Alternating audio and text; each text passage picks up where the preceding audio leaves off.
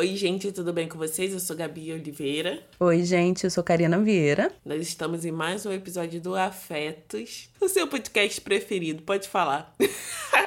Pode contar pra gente. No episódio de hoje, antes da gente entrar no assunto, eu acho que é importante a gente dar um alerta né, de gatilho em relação à violência sexual, ok? Que talvez pelo título as pessoas não consigam identificar tanto do que se trata o episódio. Então já deixei avisado, se você é sensível a esses temas, melhor você parar aqui. Isso, Gabi, eu acho que é importante a gente avisar, ter esse aviso de gatilho, porque eu tomei um puxão de orelha no episódio sobre ansiedade, que eu não avisei que seria um gatilho para algumas pessoas, e aí recebi relatos de pessoas que ficaram muito sensibilizadas, sensibilizadas no sentido de, né, quase terem uma crise ao ouvir falar sobre. Eu também pensei sobre isso, da gente deixar bem claro antes de começar a falar sobre o documentário e o caso em si, que a gente vai falar sobre violência sexual, a gente vai falar sobre violência contra mulheres e a gente vai falar sobre agressões sexuais. Então, se você não quer ouvir sobre isso, ou se você fica sensibilizada com esses assuntos, não ouça esse episódio. Esse episódio vai ser basicamente para trazer a nossa visão. Não sei nem se pode falar trazer a visão, né? Porque é um fato. Exato. Mas a gente vai conversar um pouco sobre o documentário Sobrevivi a R. Kelly. R. Kelly, Karina? É. É isso, é, tá certo. Que é um documentário muito pesado. Muitas pessoas me falaram no Twitter que não conseguiram passar nem do segundo episódio porque se sentiram mal. Eu confesso que eu acho que foi no terceiro episódio. Eu me senti enjoada, literalmente. Enjoada, sabe? Quando você fica, tipo, acho que vou vomitar. Então, é um documentário pesado para quem não conhece. Acho melhor a Karina explicar, porque eu, tipo assim, conhecia uma música ou outra, mas eu não conheço a carreira do R. Kelly. R. Kelly não, é R. Kelly, né? Ry Kelly. Não sei nem o nome da pessoa. Ry, Ry Kelly. A Ry Kelly. Então, Ry Kelly nada mais é do que o cara top 1 no R&B americano e podemos dizer, se existe essa, essa denominação, no R&B mundial. Ele é um cantor, instrumentista, compositor e produtor musical estadunidense, cujo nome original é Robert Sylvester Kelly. A gente tá para fazer um programa sobre música, né, Gabriela? há um tempo e esse documentário em específico me deixou muito sensibilizada porque eu sou muito consumidora de R&B, soul, hip hop e música gospel americana, americana não, estadunidense, por exemplo, e eu sempre, sempre consumia a música do Ray Kelly, assim, eu conheço dezenas de músicas dele, já chorei, me emocionei, já dancei com várias músicas dele, até saber do documentário. E sim, Gabi, eu senti nojo e fiquei muito, muito, muito enjoada desde o primeiro episódio, assim. Mas eu pensei, eu preciso ver isso, assim, eu preciso passar pelo meu desconforto, porque a gente não tá falando de uma produção ficcional, sabe? A gente tá falando de violência contra mulheres negras praticadas por um cara negro que teve isso que me deixou muito chocada, teve a anuência de todas as pessoas que estavam do lado dele. Então, sozinho, certamente ele não conseguiria ter feito mal a tantas mulheres. Enfim, isso é só uma introdução sobre o documentário. A gente vai destacar algumas partes. Se você não viu, não sei se conta como spoiler, né? Porque a gente tá falando de fatos, a gente não tá falando de ficção. É, mas só para deixar reiterado aqui, se você não viu e você porventura não quer saber de algumas coisas por antecedência, você não ouça o podcast agora. Veja o documentário primeiro e depois volte aqui e a gente continua conversando sobre ele. E se você já viu, vamos fundo nessa experiência que para mim foi muito dolorosa saber disso tudo, porque era uma pessoa que eu tinha profunda admiração e foi muito triste, não é a palavra, foi muito decepcionante saber que esse cara conseguiu chegar tão longe, fazendo tão mal e com o silêncio de tanta gente, sabe? Sim, a gente precisa deixar claro, né, que ele foi acusado de abusar sexualmente não só de mulheres adultas, mas também de adolescentes, de meninas de 12, 13, 14, 15 anos, 16, 17 anos, quando ele já era um homem adulto, com seus 25, 26, 30, 35, 50, que até hoje ele continua abusando de meninas jovens, né? De mulheres jovens. O documentário todo, ele faz com que a gente se indigne muito a gente fica muito indignado, porque é isso. Eu já tenho tido essa conversa com algumas amigas minhas, com algumas colegas, falando sobre como os homens contam com o nosso silêncio para escapar das coisas que eles fazem. E uma outra questão que me chamou muita atenção nesse episódio é que ele, para mim, na minha opinião, ele levanta um debate, levanta o mesmo debate, na verdade, que a questão com. Qual o nome dele, gente? Falei antes de começar o episódio. É a OJ. Que o caso OJ Simpson levanta. Nós estamos falando de homens negros.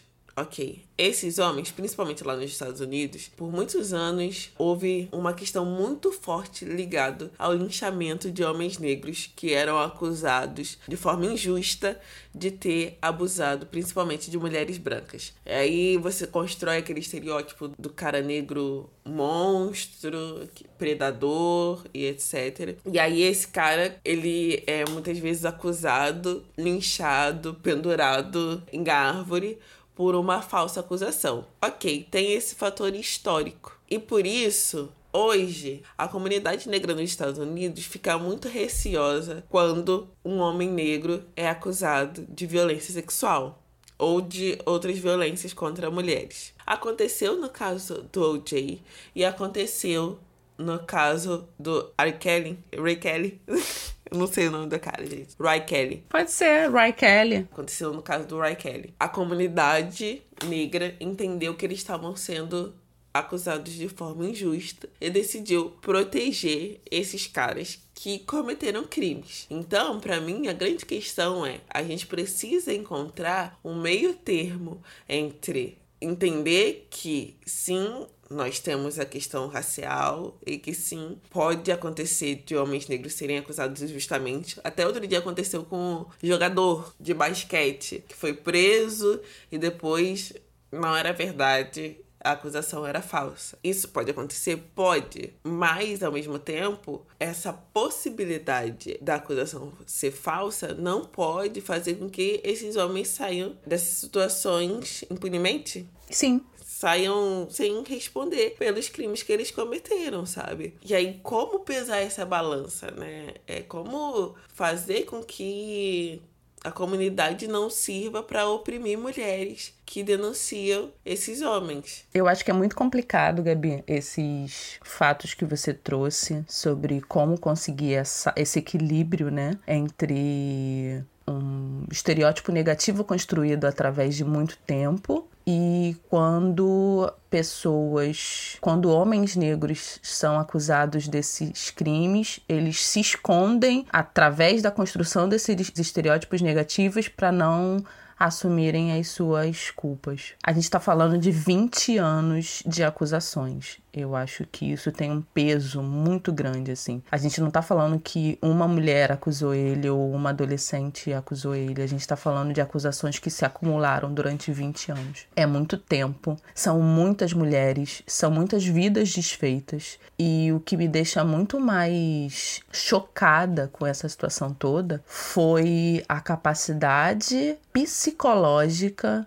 que esse cara teve para poder cooptar, convencer e manter essas mulheres ao lado dele. Assim. Existe um trabalho psicológico muito bem feito aí. Isso o documentário não deixa claro, porque o documentário em nenhum. Isso eu achei fantástico. Para abusador e para agressor, você não dá voz. E isso eu achei muito fantástico do documentário, que não dá voz. Você não dá voz para esses caras para eles darem uma outra versão dos fatos, porque nesse caso os fatos falam por si, assim. Então isso eu achei fantástico no documentário, porque em nenhum momento você ouve a voz dele, a não ser naquela parte onde pegam uma entrevista que ele deu para uma emissora e aí ele fala, mas o documentário não se preocupa em dar voz para ele, porque não existe uma outra versão dos fatos que não essa versão não. Eu fiquei muito chocada porque é discutido na metade do documentário, mais ou menos, que ele foi uma criança que passou por abusos sexuais e aí isso deu um nó na minha cabeça, que eu fiquei me perguntando, mas peraí, então toda criança que passa por abusos sexuais ou agressões sexuais vai ser um abusador no futuro? E isso é uma pergunta que eu fiz. Eu não, não tenho resposta para isso. Isso justifica? Eu fiquei cheio de perguntas, tipo. Nossa, eu nem tinha reparado isso, mas é verdade. Sim, sim. Mas a própria psicóloga. Ah, não, a psicóloga que tá lá, ela fala sobre isso, né? Que não justifica. Não é porque você sofreu um trauma que você não pode quebrar esse ciclo. E aí, Karina, uma outra pergunta que eu faço é: mulheres são abusadas na infância muito mais do que homens. Sim. E nem por isso elas se tornam abusadoras. Exato. A grande maioria não abusa de crianças depois que cresce. Mas os homens, eles são treinados e estimulados a crerem que eles podem violentar outras pessoas. Então, juntos os dois fatores. Sim. Não é só ser, ter passado por abuso. É também estar localizado numa sociedade machista que te traz um certo poder sobre o corpo de outras pessoas e principalmente sobre o corpo de mulheres, entende? Sim, não, isso sem sombra de dúvidas. A ponto de existir uma linha muito tênue aí, por exemplo, fazendo um adendo agora. Você me mandou no WhatsApp, lembra, Gabi? O print de uma coach feminina, de uma coach mulher, onde ela falava sobre as similaridades entre você fazer os trabalhos domésticos sem querer e você transar com seu marido sem querer. Você lembra disso? Sim, lembro, claro. Então, essa é uma coisa que se constrói na cabeça das pessoas. Tipo, as obrigações sexuais são exatamente iguais quando se é casado, quando você tem uma relação estabelecida, não, mas quando você tem uma relação com outra pessoa, as obrigações sexuais são as mesmas que as obrigações diárias, sabe? Eu não tô dizendo que isso é certo, vou deixar isso bem claro, nem tô dizendo que isso é normal, eu tô dizendo que isso é uma construção. Pra gente que tá num nível da discussão mais avançado, é óbvio que isso é uma disparidade, que isso não existe. Não é porque você é casada com uma pessoa, o seu sim já é garantido, porque você é casada com ela.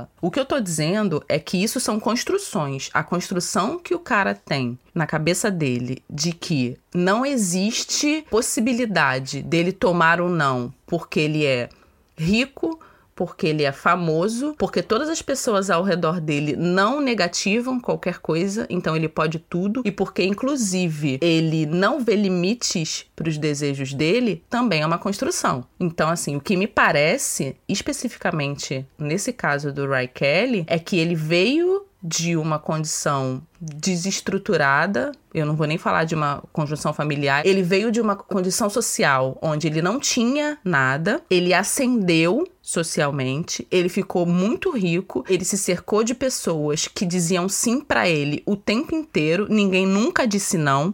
Então ele teve tudo o que ele queria, quando ele queria e na hora que ele queria, ao ponto de, quando ele quer uma dessas mulheres e uma dessas meninas, ele aponta e na cabeça dele não existe a possibilidade delas não quererem ele. Então assim, o não vai ser escutado o tempo inteiro por essas meninas, sabe? Essas mulheres e essas meninas podem dizer para ele: "Não, eu não quero, não, você não faz meu tipo, não, eu não vou transar com você", mas na cabeça dele não existe a possibilidade porque ele tá num local onde ninguém diz não para ele. E o que também foi uma construção. A gente não tá falando de verdades absolutas. A gente tá dizendo que tudo isso, o fato inclusive dele ter sido uma criança que foi abusada e se, ter se transformado num abusador, não quer dizer que todas as pessoas que foram abusadas enquanto crianças vão se transformar num abusador. Não sei se ficou claro. Sim, ficou. Você falou sobre caso e eu acho que eu deixei muito em aberto o caso do Jay Simpson, para quem não conhece. Então, o Jay era um jogador de basquete? De basquete ou de futebol americano? Futebol americano. Futebol americano. Isso. O Jay era um jogador de futebol americano que foi casado, se eu não me engano, duas vezes. E aí, no segundo casamento, a mulher dele foi assassinada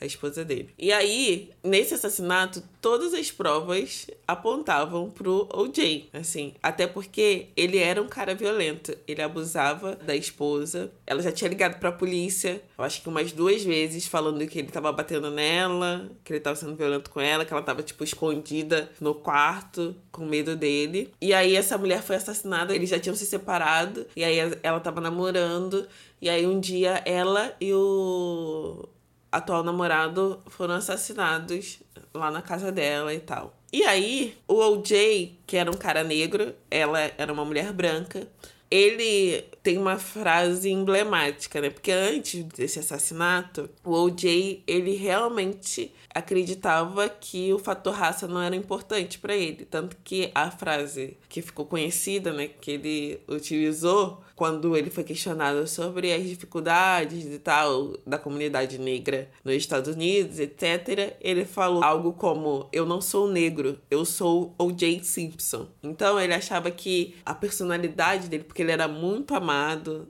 é, por lá, né, um esporte muito popular, ele achava que isso blindaria, a fama dele blindaria ele da raça. Ele não era mais visto como um homem negro. Ok, até aí era um achismo. Só que depois do assassinato, o que aconteceu? Tudo apontava para ele, mas o O.J. que antes falava eu não sou negro, sou O.J. Simpson, entendeu que o melhor caminho para ele seguir, para ele conseguir escapar da acusação, era colocando a culpa no racismo. Então, ele foi e começou falar o tempo todo que ele estava sendo acusado de assassinar uma mulher branca injustamente, como aconteceu no passado, onde homens negros foram acusados e etc. de forma injusta. A série é muito, muito interessante de se observar. Tem série, tem documentário. Eu acho que no próprio YouTube tem documentário sobre isso e mostra, por exemplo, ele mudando a casa dele. Na casa dele só tinha fotos dele com pessoas brancas. E aí ele vai e muda vida pra um monte de foto com pessoas negras e tal, pra mostrar do tipo, não, eu preciso da proteção da comunidade. E a comunidade realmente protegeu ele, sabe? Fazer protesto, falando, não, estão acusando o Jay injustamente, estão querendo destruir a figura de um homem negro que é visto de forma positiva e etc. E assim, tudo, tudo, tudo, tudo, tudo aponta para a ideia de que ele realmente cometeu o assassinato dos dois, até porque ele era um cara que já tinha um histórico de violência física contra a mulher. É, sobre a, essa coisa do OJ, eu vi o documentário também. Em nenhum momento eu tive. Em nenhum momento, né? Depois que os, os, fatos foram apresentados, óbvio, eu nunca tive dúvida de que ele realmente foi o assassino dela. Inclusive porque isso, ele era um cara violento que mostrava, né, a sua violência há um tempo já. E sim, eu concordo com você quando você diz que ele se utilizou do fator raça para poder se eximir da culpa. No caso do Ray Kelly, eu acho que isso nunca foi nem falado, o fator raça, né, na verdade, nunca foi nem colocado no documentário porque as maiores, né, ou as grandes violentadas dessa situação toda foram mulheres negras, assim. O que eu acho que houve, e aí mais uma vez é motivo de uma decepção muito grande, foi um acobertamento da comunidade negra, um silenciamento, Gabi, da comunidade negra em torno dessas violências, porque era como se ele fosse um intocável, sabe? Tipo, a gente não vai se pronunciar, a gente não vai falar é, sobre isso. E aí, o que a gente estava discutindo até antes, eu e a Gabi, a gente estava discutindo antes da gente começar a gravação, era se fossem, na minha cabeça, né, na minha visão, se fossem mulheres brancas, se as vítimas de todas essas dessas violências que o Ray Kelly pratica ou praticou, porque agora ele tá preso há 20 anos, fossem mulheres brancas, eu acho que não teria chego ou chegado. Não teria chegado até onde chegou, sabe? Eu fiquei surpresa de uma forma muito negativa quando eu vi pouquíssimas pessoas da comunidade negra estadunidense, especificamente da comunidade da música, se pronunciando, sabe? Eu esperava um posicionamento negativo. Negativo não, né? Eu esperava um posicionamento de muitas pessoas e elas não vieram, sabe? De pessoas proeminentes mesmo na comunidade negra americana da música. Citar nomes: Beyoncé, Rihanna. É, sim. E eu fiquei muito decepcionada, sabe? Porque é isso, a gente não tá falando de um cara que é um cantor desconhecido. A gente tá falando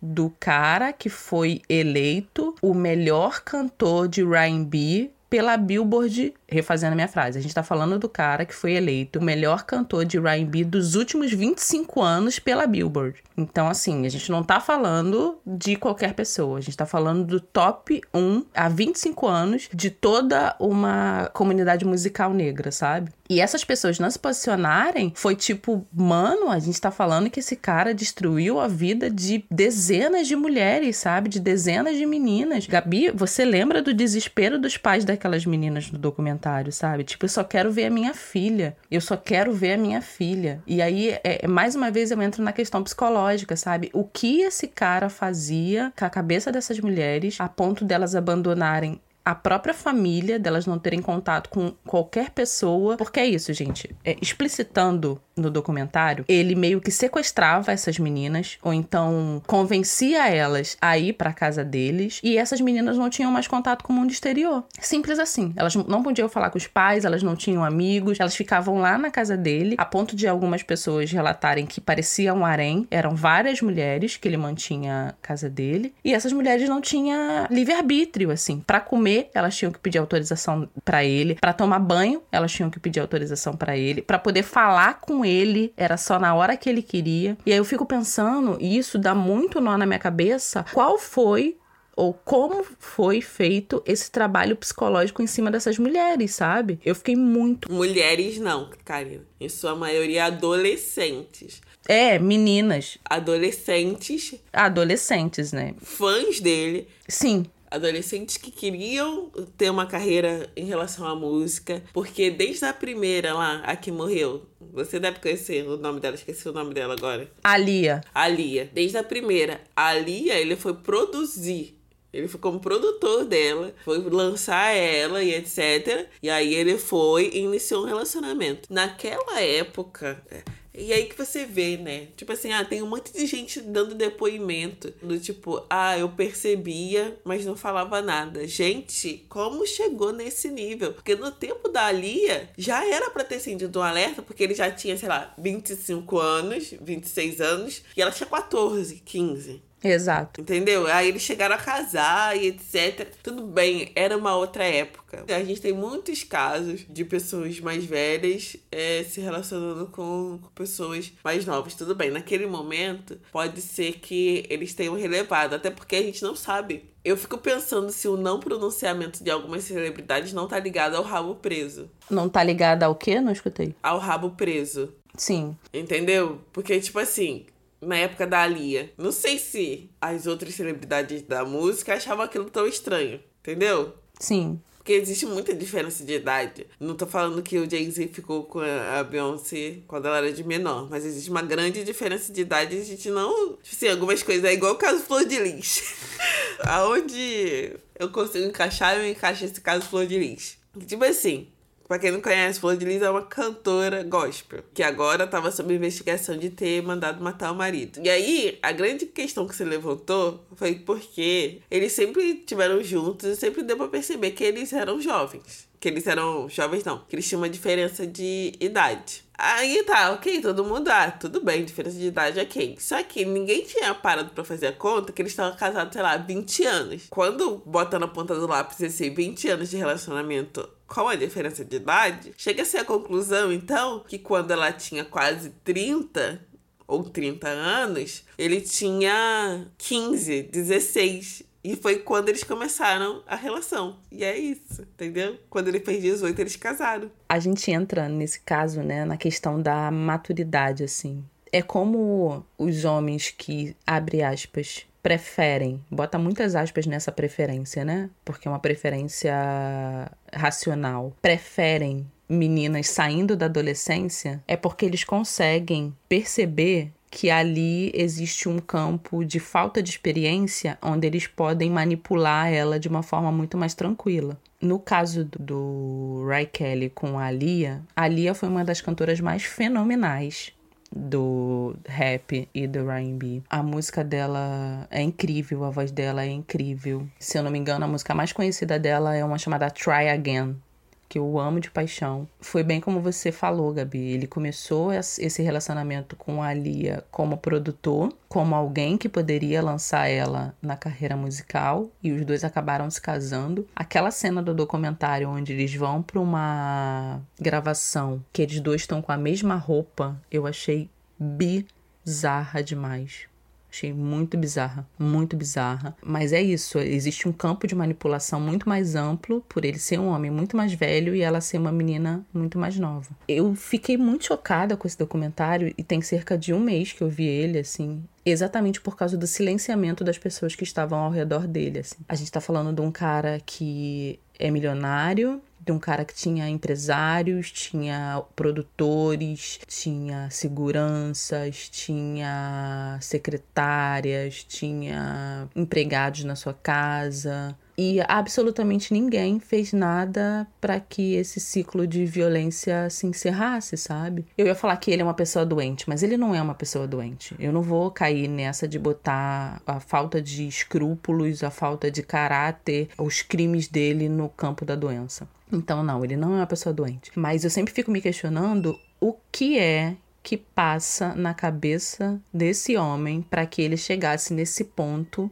e o que acontece com as pessoas ao redor dele que viram tudo isso acontecendo, que viram adolescentes, que viram meninas e mulheres negras sendo sistematicamente agredidas e violentadas e nada foi feito, assim. Gabi, a gente tá falando de 20 anos de abuso, sabe?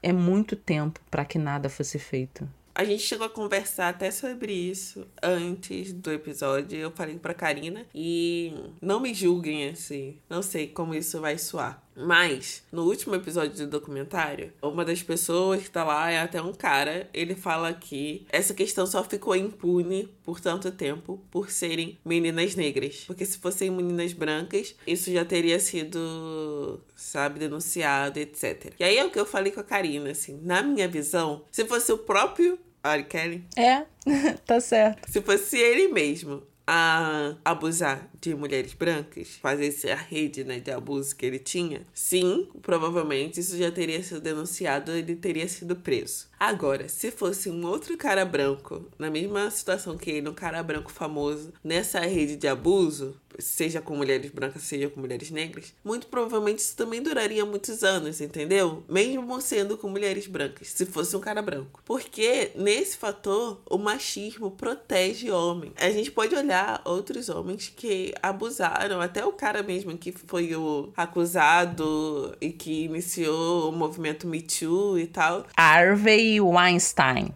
é o nome dele. É um produtor americano. Ele abusava de mulheres há anos há muitos anos, entendeu? E ele abusava de mulheres brancas, entende? Por isso que eu fico assim, tudo bem, claro, fator raça influencia em tudo. Influencia, inclusive, eu acho no fato dele não estar tá preso, né? O R. Kelly. Porque já era pra ele estar tá preso. Não, ele tá preso. Ele tá preso, só que ele ainda não foi condenado. Mas ele foi solto, né? Não, não, ele tá preso. Ele pediu uma soltura por causa do Covid-19 porque ele falou que a probabilidade dele pegar essa doença em cárcere seria muito maior, mas ele continua preso, ele não tá solto, não. Só que ele ainda não foi a julgamento. Então ele não foi condenado, mas ele tá preso. Ah, sim, entendi. Ok. Então, assim, isso influencia mas não acho que essa demora na prisão dele esteja ligado somente ao fato delas serem meninas negras. Eu acho que o machismo aí, nesse caso, o patriarcado, ele tem grande função nesse sentido de proteger esses homens abusadores. A gente tem vários casos, né? A gente tem Cristiano Ronaldo, a gente tem quem mais? Você falou Woody Allen, a gente tem, sabe, vários caras que estão aí. Continuaram aí. Johnny Depp. Sim, que foram acusados e que seguem a vida normalmente, que podem abusar de outras pessoas e é isso. E aí a gente vem para o último tópico dessa discussão, que para mim é um motivo de muita discussão, na verdade, que começou no meu trabalho, que a gente sempre discutia sobre isso, se existe a possibilidade de separar autor de obra. Eu sou altamente consumidora de música. Eu amo R&B, então eu escuto muito. Do Ray Kelly eu devo conhecer, sei lá, 30 músicas, 40 músicas. Só que eu não tive dúvida quando eu vi o documentário que eu não ia consumir absolutamente mais nada desse cara. Foi uma decepção e foi uma decepção quase comigo mesma, tipo, caraca, como assim você conseguia consumir as músicas desse cara assim? Mas eu não conhecia os crimes que ele cometeu. A partir do momento que eu tive ciência, eu não tive dúvidas de que eu não separaria autor de obra, não teria a mínima possibilidade de eu continuar consumindo a obra de um cara que é um predador sexual. No trabalho a gente discutia sobre isso porque existe uma corrente muito grande de pessoas que conseguem fazer essa separação, sabe? Que conseguem consumir os filmes do Woody Allen, mesmo sabendo que ele é um cara abusador. Que conseguem consumir os filmes do Johnny Depp, mesmo sabendo que ele é um cara abusador. E aí, para dentro da literatura, a gente fez um paralelo com o Monteiro Lobato. Tem pessoas que conseguem consumir a obra de Monteiro Lobato e que para mim ainda é o mais grave, que conseguem formar o caráter de crianças, conseguem dar para os seus filhos esse tipo de obra, porque conseguem separar obra de autor. Eu não consigo. Uma das grandes discussões que a gente tinha lá no trabalho era: o Monteiro Lobato era um homem do seu tempo. E a minha resposta sempre foi: pois que ele fique no seu tempo, então. Assim, eu não indico livros do Monteiro Lobato. Ah, mas ele foi um precursor na literatura juvenil e infanto-juvenil. Beleza, mas como a gente estava discutindo antes de começar a gravar e a Gabi falou uma coisa bem certeira, foi alguém colocou ele lá. E se alguém colocou ele como precursor da literatura infanto-juvenil e juvenil, a gente pode tirar, assim. Para mim não existe essa separação e eu não tô falando de pessoas que cometeram algum erro de comportamento, sabe? Tipo, ah, não, eu fiz mal pra Gabi. Eu tenho ciência desse mal. Eu tô falando. falando. A gente tem uma situação aqui que, que eu tenho. Ai, eu sou bastante rígida com isso. Eu não separo, definitivamente. Se eu conheço a pessoa, ou eu sei que a pessoa não é o que ela vende, eu já tomo ranço e já não consumo. Entendeu? Pra mim, já não dá. Se tá envolvido em qualquer situação de abuso, em qualquer situação, sabe, desrespeitosa, principalmente com mulheres, para mim já fica difícil. Fica difícil consumir. Gabi me deu uma cortada, uma cortada violenta. Desculpa. Não, era só para concluir o pensamento. É tipo, se eu tenho comportamentos agressivos com você e eu tenho ciência desse comportamento e eu peço desculpa e eu não sou tipificada criminalmente por esses comportamentos, porque não existe tipificação na justiça porque eu tô fazendo. E eu faço um tratamento para que eu não volte a fazer. No meu caso existe. Não, eu tô falando do, de agressões eu e você. Eu tô botando a gente como exemplo. Eu consigo entender que isso foram comportamentos pontuais e que eles não vão se repetir. O que é completamente distinto de agressões psicológicas, de agressões físicas, de crimes cometidos durante 20 anos. Eu sempre fiquei, e aí quando eu consumi o documentário, eu fui atrás de um monte de coisa, fui procurar um monte de coisa e fui procurar inclusive saber por que esse caso teve pouca repercussão no Brasil e nada me tira da cabeça que teve pouca repercussão exatamente porque foi cometido com mulheres negras. Porque, Gabi, eu não tinha ciência de quem era. É, qual o nome dele, gente? Harvey. Harvey Weinstein que era o produtor americano. Eu nunca ouvi falar desse cara. Mas a partir do momento que o nome dele surgiu na mídia e que ele foi acusado de abusar sexualmente de todas essas mulheres, semanalmente eu, eu li a matéria sobre isso. Semanalmente. E aí surgiu o movimento Me Too, que foi puxado por uma mulher negra. Deixa eu só achar o nome dela aqui, porque né, não dá para não dar os créditos. Tarana Burke. Tarana Burke foi a fundadora do movimento Me Too e ela é uma mulher negra, então assim, ela puxou esse movimento de combate à agressão e ao assédio de mulheres. Mas é isso, eu não sabia quem era esse Harvey Weinstein, sei lá o nome dele. E mesmo não sabendo, toda semana eu via matérias sobre ele. E aí a gente tá falando, e eu gosto muito de fazer essas comparações, que o Ray Kelly foi o cara número um do Ryan B dos últimos 25 anos Então, assim, a gente, no mercado brasileiro, a gente consome muita música americana, muita música estadunidense. Como é que a gente não sabia desse caso, sabe? Como era pontual esse tipo de coisa? Então, na verdade, essa comparação, o que seria feito se tivessem sido mulheres brancas, eu acho que é mais nessa comparação, Gabi, de abraço da mídia, sabe? O que a mídia é, quis divulgar o que ela preferiu divulgar e o que ela achou que não era tão importante divulgar, sabe? Sim, sim. No documentário aparece um, uma pessoa, um homem negro famoso se colocando contra, que é o John Legend, e você não vê mais ninguém do meio musical estadunidense negro se pronunciando. Aparece a Oprah Winfrey falando que sim, é necessário que meninas negras recebam mais proteção para que esse tipo de coisa não aconteça. Aparece a Eva DuVernay, que é uma diretora americana.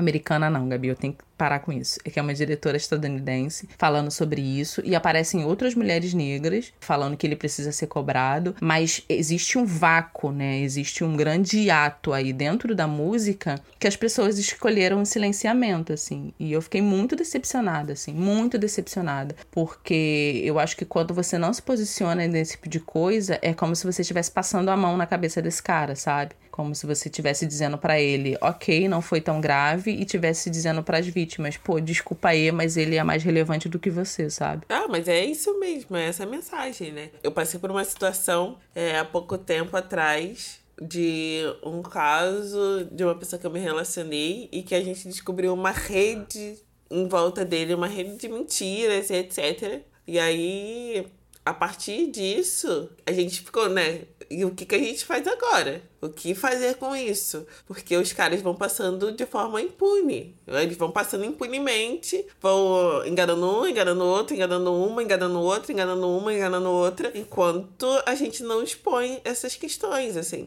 Então, na medida do possível, a gente começou a pensar no que fazer, sabe? Porque, ok, vou ficar em silêncio, vou deixar que outra mulher passe pelo mesmo Será que esse é o caminho mais certo? Porque eu acho que não dá muito pra gente contar com os homens nesse sentido. Não dá. Eles se apoiam, eles se protegem, muitos deles têm rabo preso. Então, é realmente tentar fortalecer a rede de mulheres e acreditar em outras mulheres. Porque, não sei se você teve esse incômodo, Karina, mas, por exemplo, um dos últimos casos que aparecem, que a menina até hoje tá com ele, né? É, os pais falam do tipo que confiaram nele, que achavam que muita coisa do que falavam era boato. Muitas coisas que as outras mulheres denunciavam ele eram boato. Então, a, a gente achou que não ia ser tão ruim assim a nossa filha iniciar um trabalho com ele e morar em outra cidade. Isso para mim também foi muito, não sei se questionador é a palavra, mas foi muito tipo acorda, gente, pelo amor de Deus, sabe? Você é pai, você é mãe. E é óbvio, eu tô falando do local muito confortável porque eu não tenho filho, então eu tô falando a partir de suposições. Tá, ok. Eu ouvi isso tudo do cara e eu não acredito que isso possa ser verdade. Eu acredito que algumas mulheres estão querendo tirar dinheiro dele, que ele é uma vítima nisso tudo, que essas mulheres são malucas, que estão querendo ganhar fama, porque ele não quis ajudar nas suas carreiras musicais. Mas acreditando nisso, eu vou pagar para ver com a vida da minha filha? Tipo, não dá para entender, assim. É, tipo, não existem outros produtores, outras pessoas que podem fazer com que a minha filha consiga entrar no mundo da música? Eu vou pagar para ver mesmo com a vida dela? Ela acusa os pais de estarem mentindo, né? Ela fala que os pais empurraram ela para ele, mandavam ela enviar fotos para ele, falaram para ela mentir a idade, falar que tinha 18 anos ao invés de 17. Eu não sei, assim, porque a história que eles contaram faltou alguma coisa ali, naquele encaixe. Entendeu? Faltou alguma coisa ali. Também acho. A gente não sabe, né, também sabe o que aconteceu.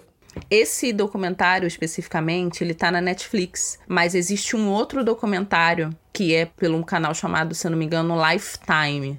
Eu não vi esse segundo documentário, então eu não posso falar absolutamente nada dele. Na verdade, não achei ele na internet com legenda para eu assistir, então eu não vi. Então a gente tá falando especificamente das informações e dos fatos que a gente viu pelo documentário da Netflix. Pode ser que se você tenha visto esse segundo documentário da Lifetime, porque me parece que esse segundo tem duas partes, é, você tenha outras informações, mas eu só vi o da Netflix. E sim, eu fico muito chocada, assim, como. Qual é o peso dessa história, sabe? Tipo, não é ok você não acreditar, mas existem sim pessoas que não acreditaram que isso estava acontecendo. Mas a gente tá falando de uma trajetória de cerca de 20 anos de abusos, sabe? É quando você vê os pais no documentário desesperados querendo saber notícias das suas filhas, e aí você vê o depoimento de uma das meninas que estavam com ele, assim, que virou outra menina, sabe? Virou outra pessoa. E aquela mãe, aquela mãe, Gabi, desesperada, tipo, eu só quero ver a minha filha, sabe? Eu só quero ver a minha filha. E aquela mulher move mundos e fundos para poder encontrar a própria filha. Eu sempre caio na mesma indagação que eu fiz lá no começo, sabe? Que mecanismos psicológicos são usados para que essas mulheres sejam mantidas em cárcere, sabe? Para que elas acreditem realmente que o homem que não te deixa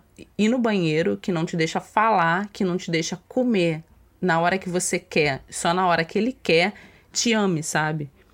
O que é isso? Mas é o mesmo abuso que acontece com pessoas é, em relacionamentos abusivos, né? Sim, sim. Só que aí você tem que colocar o fator idade. A gente com 17 anos, imagina quão vulnerável a gente era para um cara que aparece e é super famoso, super querido, super desejado e fala: Você foi a minha escolhida. Você. Sim tá aqui, tipo, eu quero você. Essas meninas, elas se deslumbravam nesse sentido. Sim. Para mim é muito fácil de pensar nisso. Até porque no documentário aparecem mulheres mais velhas também que ele se relacionou. Era isso que eu ia falar, Gabi. Porque aí, quando aparecem essas mulheres mais velhas, o fator idade ele é desconsiderado. Porque é isso, são mulheres mais velhas. São mulheres com 20 anos. A própria ex-esposa dele, que começou a se relacionar com ele quando ela já era mais velha sabe? Mais velha no sentido que ela não era uma adolescente e ela teve três filhos com ele. E hoje ela não, não tá mais com ele, ela já se separou. Mas eu fico pensando, tipo, nesse caso específico dessas mulheres que não são adolescentes, que já têm 20 e poucos anos, 30 e poucos anos, o fator idade não é um fator decisivo. Mas mesmo assim. Mas tem outros fatores. Da fama, do deslumbrado, de ser fã, de admirar. Cara. Imagina o cara que escreveu o último hit falar, nossa, você é me escolhida. Aí, acho que o fator raça pesa muito nesse caso. Com certeza. Do tipo. Em que sentido? No sentido de serem mulheres mais vulneráveis a esse deslumbramento do tipo, do amor. Nossa. Ah, sim. E eram mulheres escuras, né? Ainda tem isso, porque lá nos Estados Unidos tem esse fator de do colorismo ser muito forte e tal, principalmente nessa mídia, sabe? Cantores. É só você olhar as esposas dos cantores que você vai ver que o fator colorismo ele pesa ali. E aí, as mulheres mais velhas que ele se relacionou eram mulheres escuras. Então, assim, tem muitas. Tem muitas questões. Sim, a gente poderia ficar falando aqui, mas esse é um fator decisivo, sem sombra de dúvidas. Há mulheres negras e especificamente mulheres negras retintas, onde o amor sempre foi negado, onde não existia, não existia ou não existe a possibilidade de um relacionamento afetivo às claras, né? Onde todo mundo vê, onde você é realmente assumida. É, quando entra esse fator, Gabi, isso para mim é, é com certeza um fator primordial, assim. O cara é o cara mais foda, ele é o mais incrível. Um adendo, as músicas do Ray Kelly 90% das músicas são altamente sexuais ou sensuais. Sim, se você não entende inglês, você percebe que existe um nível de sensualidade nas músicas que é muito clara, muito alta. E se você entende inglês e você vai procurar a tradução das músicas, você vê que são músicas altamente sexuais. E aí essas mulheres são colocadas nesse local também, né? De tipo, eu te desejo, eu te escolho, eu te assumo, sabe? Sim, tanto que uma fala, né, que ele na performance lá que ele chamou ela para fazer, ela tava no palco, e aí ele ia e, tipo, fazia sexo oral nela no palco, meio fazer ela assinar um papel, tipo, eu te permito fazer tudo comigo. É uma parada meio louca. Meio não, total. Sim, sim, com certeza. Assim, para mim, concluindo, é que sim, nós precisamos conversar sobre machismo dentro da comunidade negra. Esse precisa ser uma pauta sobre machismo, sobre abuso contra mulheres negras, contra mulheres não negras. Isso existe e a gente não pode deixar que essas mulheres elas estejam desamparadas no momento que elas precisam. A gente precisa falar sobre isso. E a gente precisa é, entender isso, entender como a gente vai lidar com esses casos. Claro que todo mundo aqui é contra e todo mundo se preocupa com falsas acusações, mas como encontrar esse meio termo? Sim, para mim, sem sombra de dúvidas, esse é o grande é a grande questão de tudo que a gente está discutindo nesse episódio, assim, como encontrar o meio termo entre um silenciamento sistemático das agressões de um cara negro sobre mulheres é, negras e encontrar esse meio termo para que a gente não faça manutenção, né? Não reproduza esses estereótipos do homem negro violento. Para mim, uma palavra que descreve essa situação toda, o documentário e fatos, eu acho que é muito bom a gente deixar claro que a gente não está falando de achismo, a gente não tem a mínima dúvida, eu pelo menos é, não tenho a mínima dúvida de que ele é culpado nesses casos. São 20 anos de agressões sistemáticas, o que para mim, resume isso tudo é choque, assim. Choque por total desconhecimento, por eu não saber. E aí, como eu disse, já disse várias vezes aqui, eu era altamente consumidora da música dele. Choque por ver que ele foi abraçado pela comunidade negra do R&B estadunidense e houve um silenciamento sobre o relato dessas mulheres. Algumas pessoas escolheram é, não falar sobre isso. E choque por ele ter uma rede ao redor dele que permitiu que isso tudo acontecesse. Porque ele não fez isso tudo sozinho, sabe? Ele foi o agressor, mas houve uma rede de apoio ali para ele, né? Aquelas meninas chegavam para ele através de alguma forma. Não eram meninas que apareciam na porta dele e batiam. E mesmo se fosse, eram meninas. É assim, choque. Eu fiquei chocada realmente. Para mim foi muito difícil ver o documentário porque eu me senti mal, me senti enojada desde o primeiro episódio, mas eu fui até o final, assim. E sim, Gabi, a gente precisa discutir sobre isso. Sim, precisamos falar sobre esse caso e sobre todos os outros que acontecem, né? É isso, acho que o episódio de hoje é isso. A gente quer muito, muito, muito saber a opinião de vocês sobre esse episódio, sobre o documentário, etc. Então essa conversa continua lá no Twitter e no Instagram. No Twitter, arroba PAfetos, e no Instagram, sempre esqueço. Afetos Podcast. Afetos Podcast. Isso, Afeto Podcast. Conversem com a gente por lá. Nos sigam nas, nas outras redes sociais para vocês ficarem sabendo sobre novos episódios. E é isso. Um beijo, até o próximo. É isso, gente. Obrigada por quem ficou até aqui. Reiterando o que a Gabi falou, a gente precisa conversar sobre isso. Eu tô muito curiosa para saber a opinião das outras pessoas que viram esse documentário. Beijos e até a próxima. Beijo, tchau, tchau.